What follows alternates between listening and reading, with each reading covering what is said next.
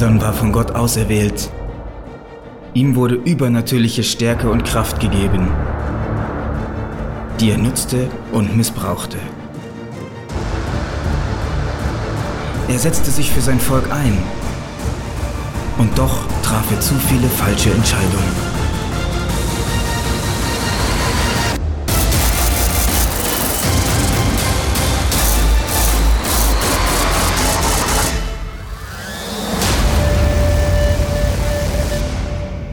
Startet eine neue Serie über den Simpson. Und ähm, ganz ehrlich, ich muss äh, glauben, äh, bekennen, ich bin der Meinung, die Simpson-Serie die Simpson ist nicht nur für Männer. Die ist auch für Frauen. Weil der Simpson ist nicht nur unglaublich stark gewesen, was wir Männer cool finden, sondern man sagt, der Simpson ist auch mega schön gewesen. Hm.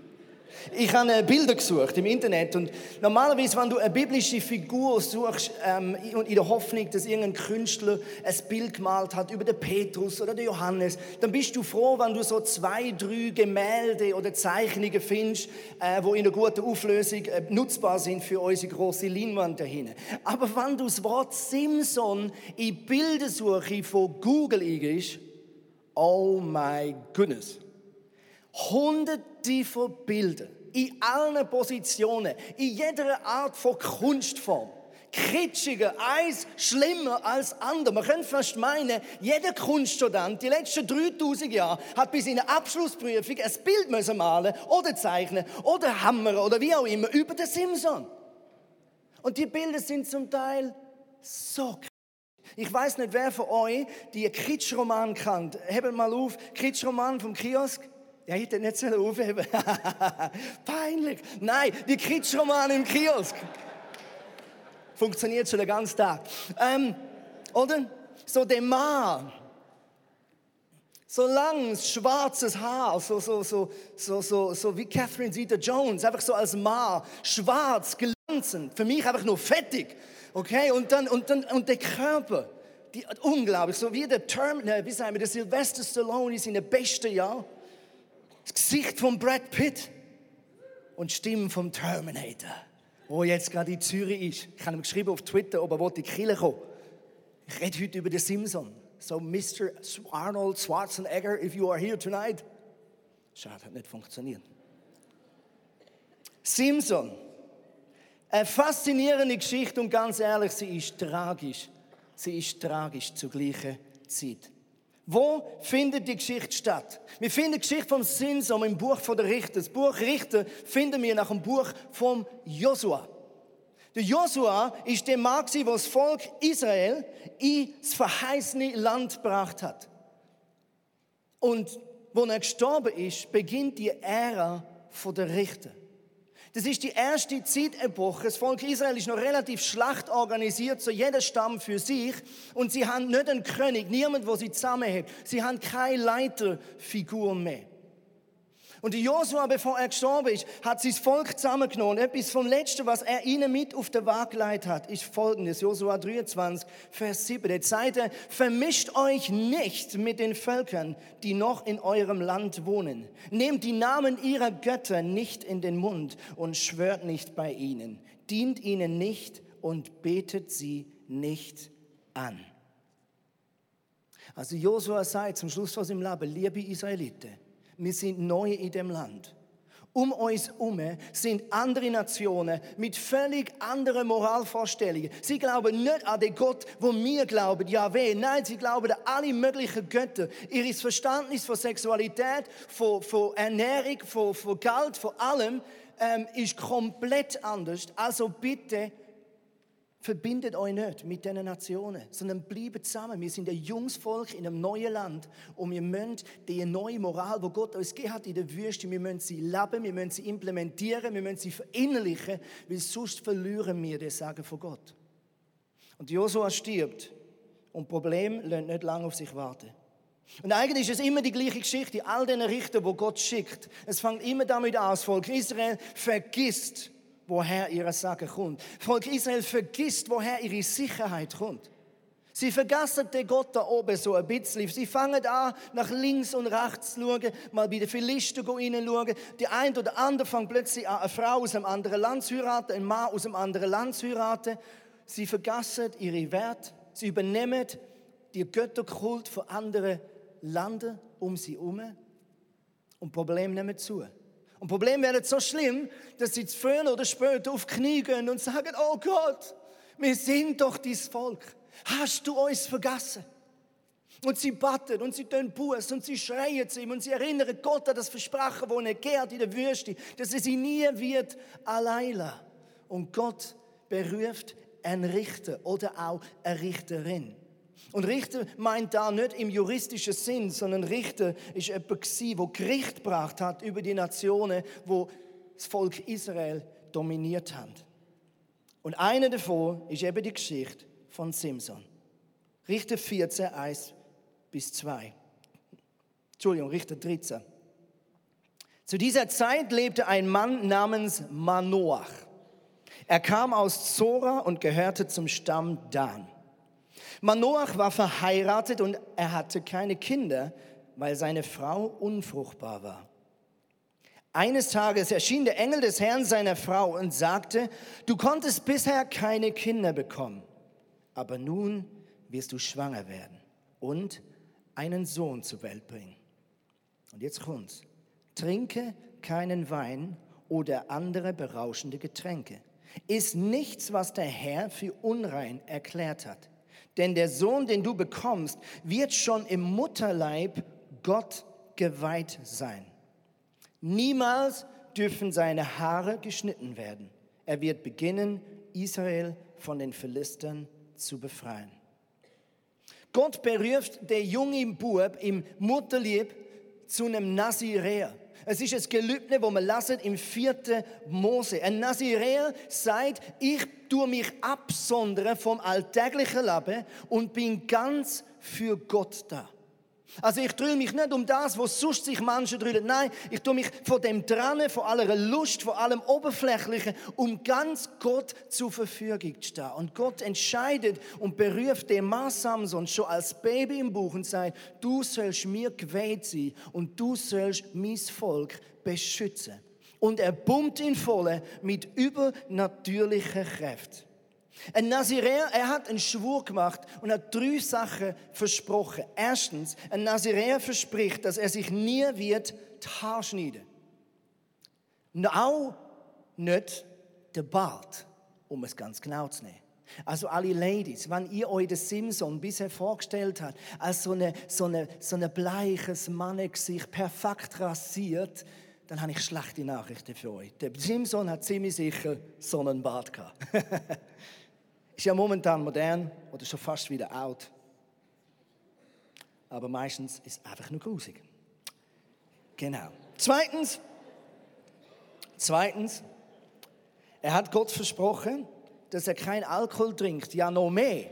Er darf nicht die Frucht von der Traube konsumieren, egal in welcher Form. Also auch nicht als vertrocknetes Rosinli, auch nicht eine frische Traube, nicht einmal Essig. Drittens, er darf nichts Unreines oder Totes berühren oder essen. Es hat gewisse Fleischsorten gegeben, die, wo Gott gesagt hat, die sind unrein und auch ein Kadaver hast du nicht dürfen anlangen.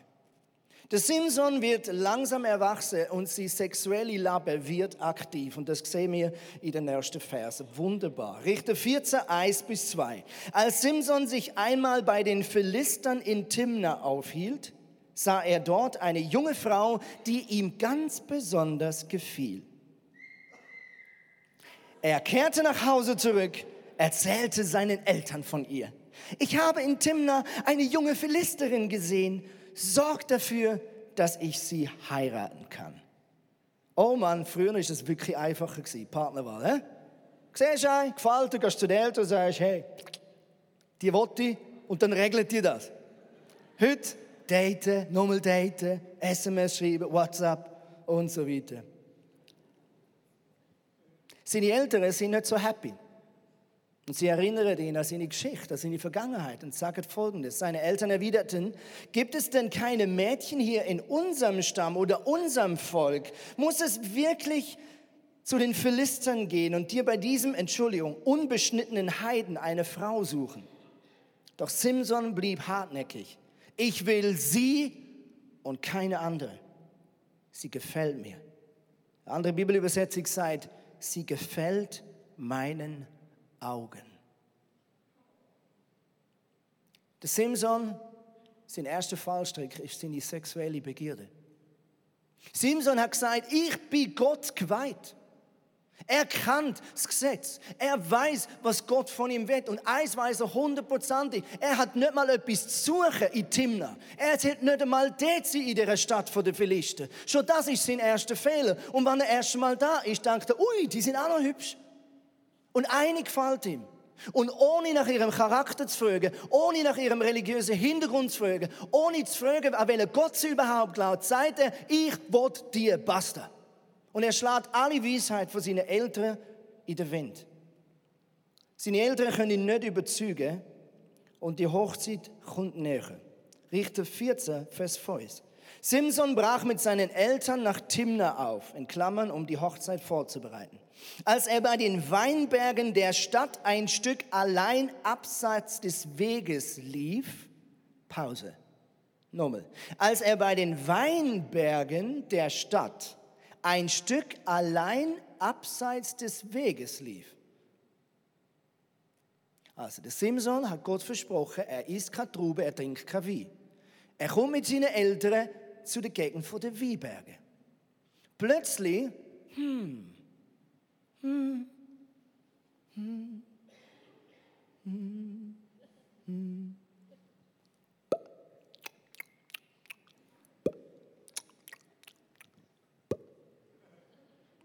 Man merkt, der Autor möchte respektvoll sein mit dem Simson, weil der Mann ist ein Held. Er ist ein Mann Gottes. Und so lässt er uns ein bisschen zwischen den Zeilen durchsickern, was wahrscheinlich der Simson gemacht hat. Wir wissen jetzt nicht explizit, es heißt nur, wo er zu den Weinbergen gekommen ist, hat er einen anderen Weg genommen, ohne seine Eltern, die von seinem Gelübde nicht gewusst hat. Und was passiert dort? Plötzlich steht ein Leu vor ihm. Ich weiß nicht, was du in der Regel machst, wenn du einem Leu begegnest. Ich habe eine Geschichte gehört von zwei Männern, die sind im Dschungel, sie hocken ums Lagerfeuer, es ist in der Nacht und plötzlich hören sie das Brüllen von einem Leu, wo langsam näher kommt. Plötzlich steht der eine auf und sagt, hey, hast du meine Turnschuhe gesehen? Dann sagt der andere, was willst du mit Turnschuhen? Der Leu ist eh schneller als du. Dann sagt der andere wieder, ich muss ja nicht schneller sein als der Leu, ich muss nur schneller sein als du. Was macht der Simson?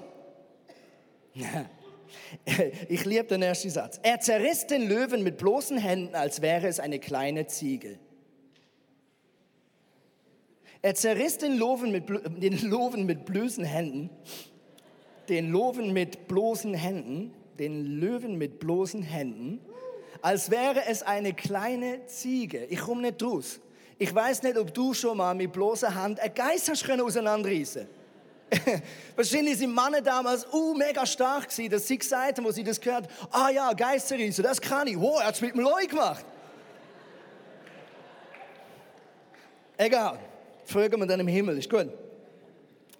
Also, Geschichte geht weiter. Wenig später gehen sie wieder nach Timna, um die Hochzeit zu zelebrieren. Richter 14, 8 bis 9. Einige Zeit später gingen sie wieder nach Timna, das habe ich gerade schon gesagt, um die Hochzeit zu feiern. Vor der Stadt bog Simson vom Weg ab und sah nach dem toten Löwen. In dem Kadaver entdeckte er einen Schwarm Bienen und Honigwaben.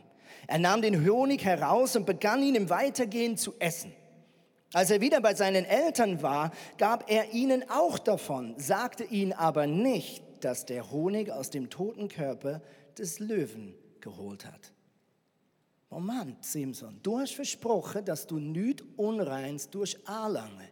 Ja, Moment, Andi, ich wollte ja nur schauen.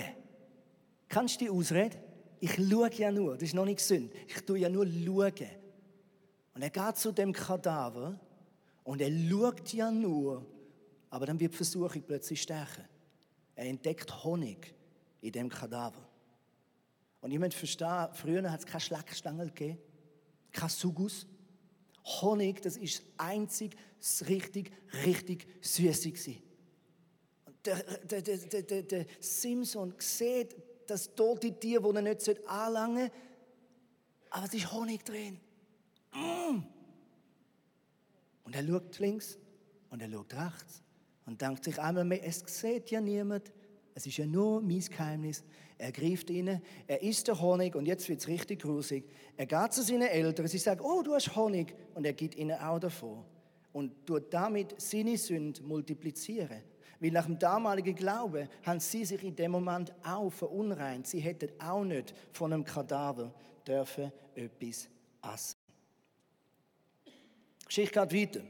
Bevor die Hochzeit stattfindet, sandet der zukünftige Schwiegervater von Simson ihm 30 Männer, um mit ihm eine Polterwoche zu feiern. Nicht eine Polterabend, eine Polterwoche. Das sind nicht jüdische Männer, das sind Philister. Okay? Das sind Männer, die haben definitiv sehr, sehr andere Moralvorstellungen, definitiv einen sehr, sehr anderen Lifestyle in Bezug auf alles als ein Jude. Und was macht er? Es ist herzig, da wieder, wie der Autor das beschrieb, Richter 14, Vers 10.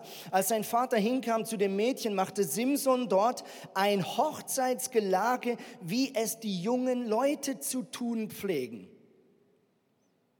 Auch da wieder geschickt ähm, umschrieben und doch in der Hoffnung, dass wir verstehen, was der Simson da macht.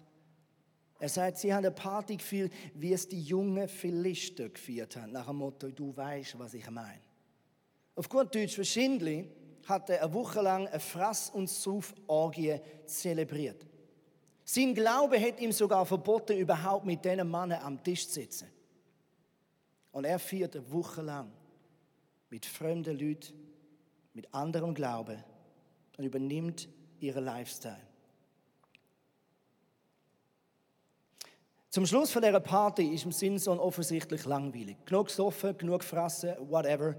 Und er kommt auf die Idee, er muss jetzt den Männern beweisen, dass er nicht nur stärker ist als sie, er muss ihnen beweisen, dass er auch schleuer ist. Er erinnert sich nämlich an sein Leu mit dem Honig und er denkt sich, ich könnte doch aus dieser Geschichte ein Rätsel machen, was die Männer niemals werden können lösen. Und so fragt er sie folgendes, was bedeutet das? Von dem, der frisst, bekam ich zu essen und der Starke gab mir Süßes.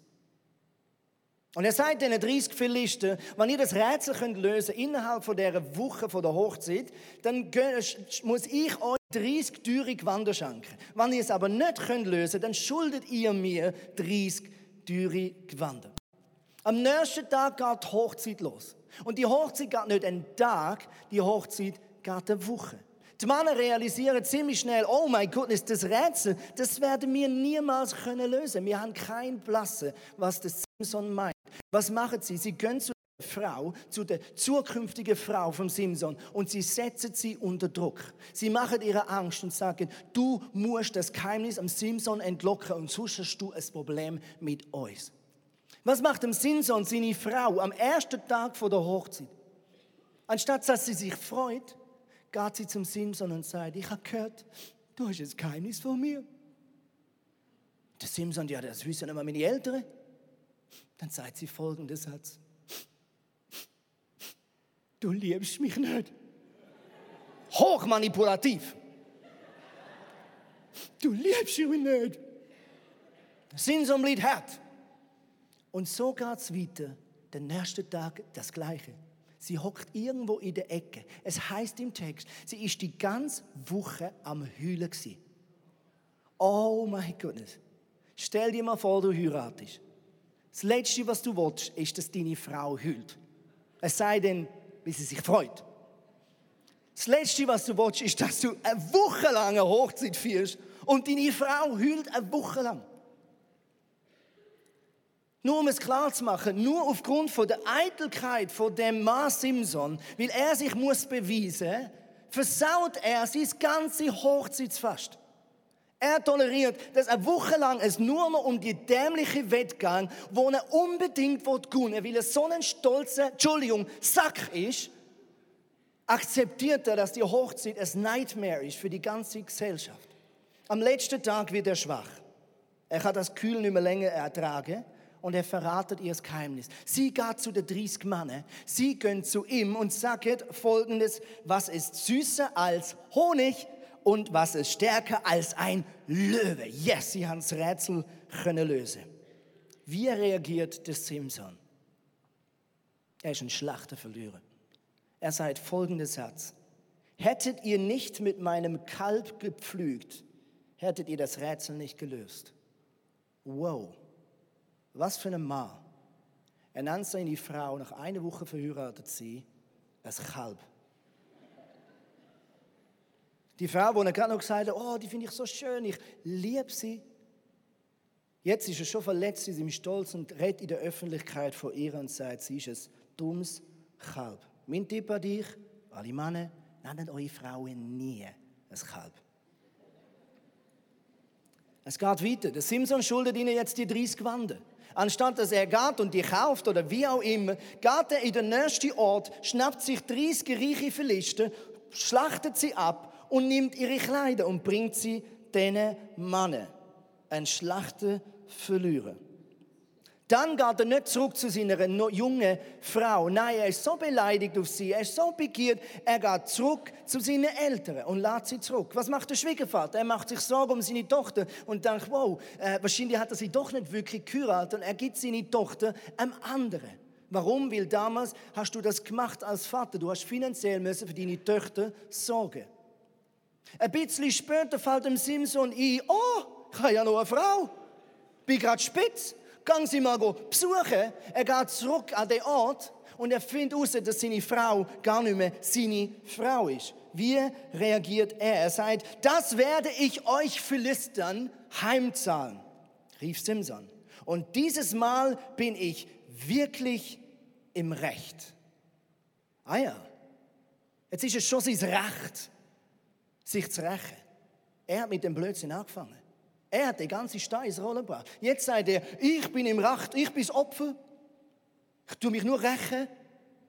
Geschichte geht weiter. Was macht er? Er schnappt sich 300 Füchse, bindet je zwei Füchse zusammen, bindet eine Fackel hinten an den Schwanz und schickt sie los in alle Richtungen. Auf gut Deutsch, er macht einen riesen Waldbrand. Wieberge verbrannt, Falden verbrannt, ganz Timna ist in Schutt und Asche. Könnt ihr euch vorstellen? Die lieben Timnaesen sind nicht wirklich glücklich. Jetzt wird es richtig grusig. Was machen sie? Sie schnappen sich die Ex-Frau von Gideon und den Vater und verbrennen beide. Der Simson hat das Gefühl, okay, dann schnappe ich mir halt die alle Leute, wo irgendwie beteiligt sind, alle, wo irgendwo eine Rolle gespielt haben, und er bringt alle auch noch um. Okay, es artet völlig aus. Was machen die Philister? Sie rekrutieren 1000 Soldaten, um gegen Israel in Krieg sein, mit einer Ausforderung, rückt der Simson aus. Wir haben eine Rechnung offen mit ihm. Okay, nur noch mal zum Erklären, es geht eigentlich um ein dummes Rätsel. Aber es artet völlig aus. Diese Elite redet auf den Simson ein, sagen, bitte schon uns, bitte, die Philister werden uns zerstören, du bist unser Beschützer, Gott hat dich berufen, um auf uns aufzupassen.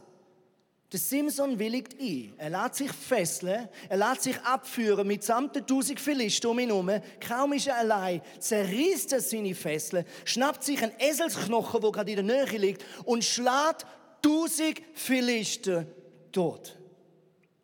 Er bringt sie alle um. Wegen dem Rätsel. Und dann kommt folgender Satz.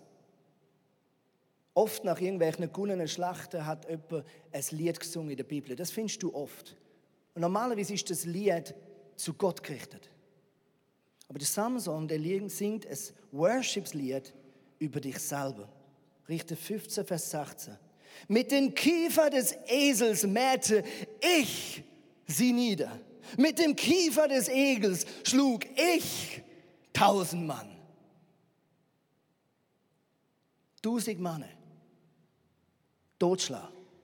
Der Simson hat 100% gewusst, das ist nicht seine Kraft gewesen. Er hat 100% gewusst, dass es einen Gott gibt, der seine Hand auf ihn geleitet hat, schon bevor er geboren ist und ihm die Kraft anvertraut hat. Spätestens jetzt müsste er auf Knie gehen und sagen, oh Gott, dass du mich nochmal gerettet hast, dass du mir nochmal geholfen hast, das habe ich nicht verdient. Nein, er sagt das krasse Gegenteil. Er erwähnt Gott noch nicht einmal. Nein, er sagt, ich bin der geile Sieg. Ich has drauf. Schalalala, worshipen mich, ich bin so gut. Haha. Völlig selbstverliebt. Völlig in sich selber vernarrt. Der Nick wird nächste Woche die Geschichte weiter erzählen, aber ich kann euch jetzt etwas sagen, die Geschichte geht bergab. Und ich zeige euch ein Bild von der letzten Minute vom in seinem Leben. Zum Schluss ist er da gestanden, auspeitscht, bespuckt, verspottet, seine Augen ausgestochen, blind. Und er bringt sich selber um und reißt nochmal 3000 Verlisten mit in den Tod. Simpson erinnert mich an die Geschichte von O.J. Simpson. Ich weiß nicht, ob ihr ihn kennt. Der war eine Football-Legende. Damals der beste Footballspieler von allen Zeiten. Er hat mehr Touchdowns erreicht als irgendjemand vor ihm. Aber wenn wir den Namen O.J. Simpson hören, dann denken wir meistens an ein anderes Bild. Danke daran, wie er verhaftet worden ist. Ganz oben auf seiner Karriere. Und man hat ihm vorgeworfen, dass er seine Frau umgebracht hat aus Rache aus Wut, aus innerem Zorn oder nicht im Griff gehabt. Und heute, wenn wir irgendetwas lesen in der Zeitung, dann redet niemand mehr davon, dass das einmal ein Football-Legende war, dass es einmal ein Schauspieler war. Nein. Wir danken an das Gesicht.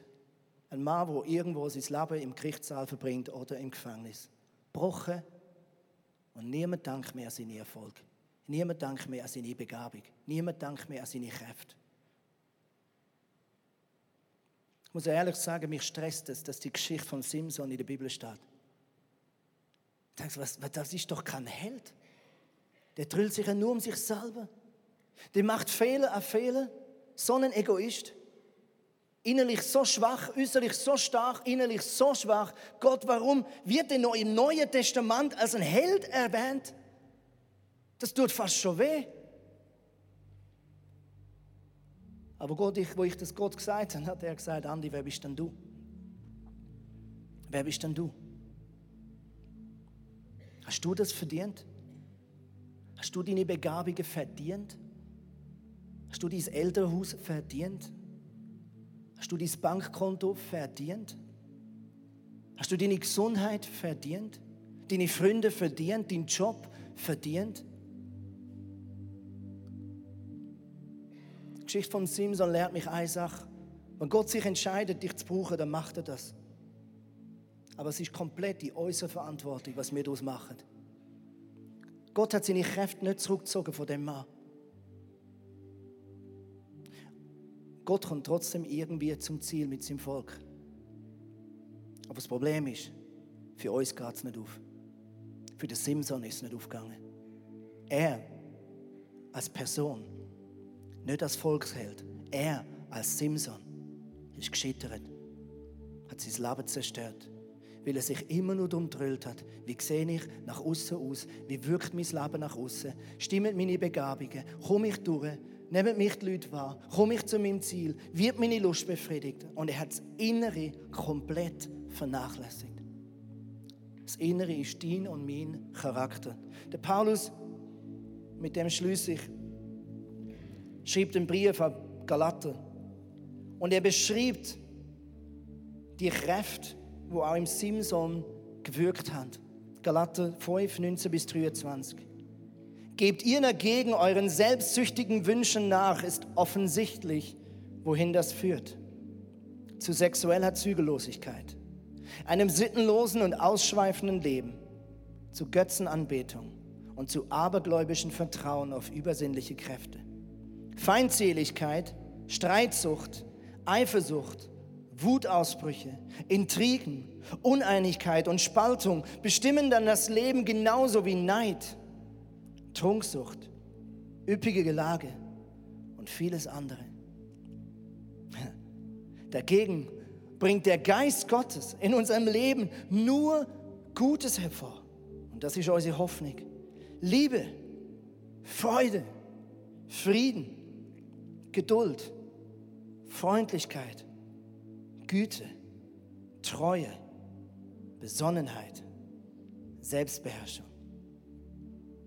Ist das bei euch so? Ist das bei dir so? Ist das bei mir so?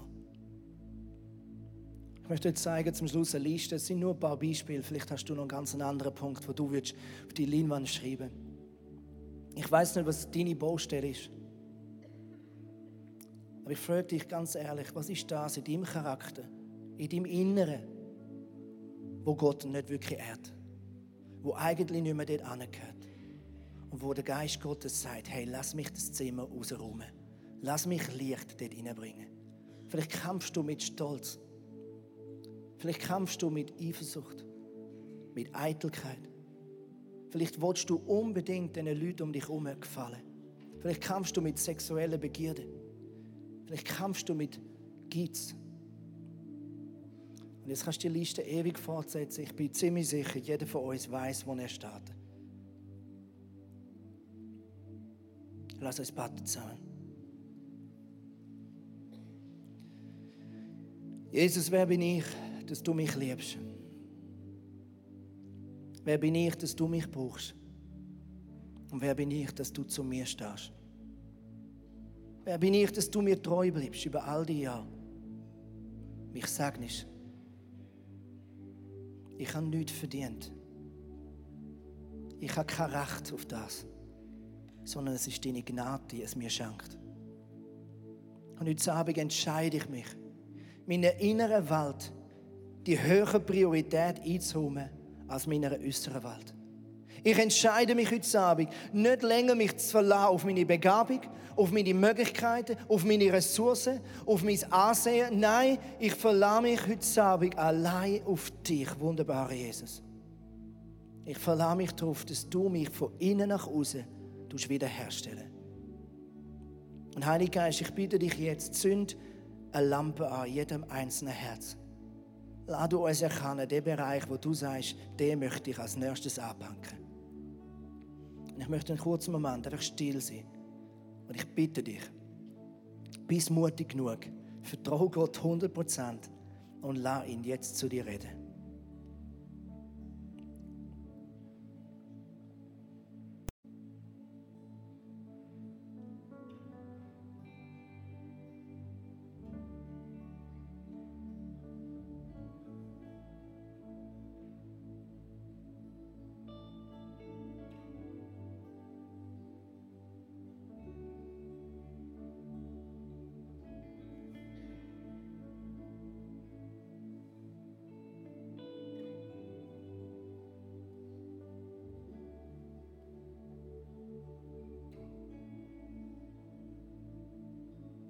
Und wenn du weißt, was es ist, dann triff jetzt eine Entscheidung, was du willst tun, was du willst unternehmen, um an dem Punkt Gott näher zu kommen.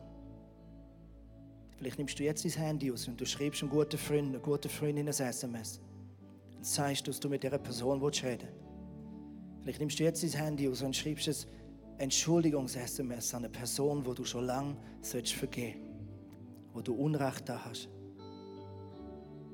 Vielleicht ist es jetzt an der Zeit, in den ersten Minuten, dass du dich übertrüllst zu dem Kollegen, der neben dir sitzt, oder vielleicht zu deiner Freundin, dem Freund, dem Partner und ihm ganz ehrlich sagst, was dich beschäftigt. Jesus, wir kommen heute Abend zu dir und wir danken dir, dass du genau für diese Baustelle, genau für diesen Trag gestorben bist am Kreuz. Aber nicht nur das, Jesus, du bist auferstanden. Du hast das Böse überwunden und du sagst in dem Brief Galater, Frucht von dem Geist, wo in uns wohnt, wird das Gegenteil. Und die Frucht vom Geist ist stärker als die Frucht vom Teufel. Die Frucht von dir ist so viel stärker. Und heute Abend setze ich mein Vertrauen in dir. Ich erwarte alles von deiner Größe und Allmacht. Und ich danke dir, Gott, dass du mit mir wirst ans Ziel kommen, weil du deinem Namen treu bleibst weil du deinem Versprechen treu bleibst und weil du alles hast, was es braucht, um ein Sieger zu sein im Leben. Das bitte ich in dem Namen Jesus. Amen.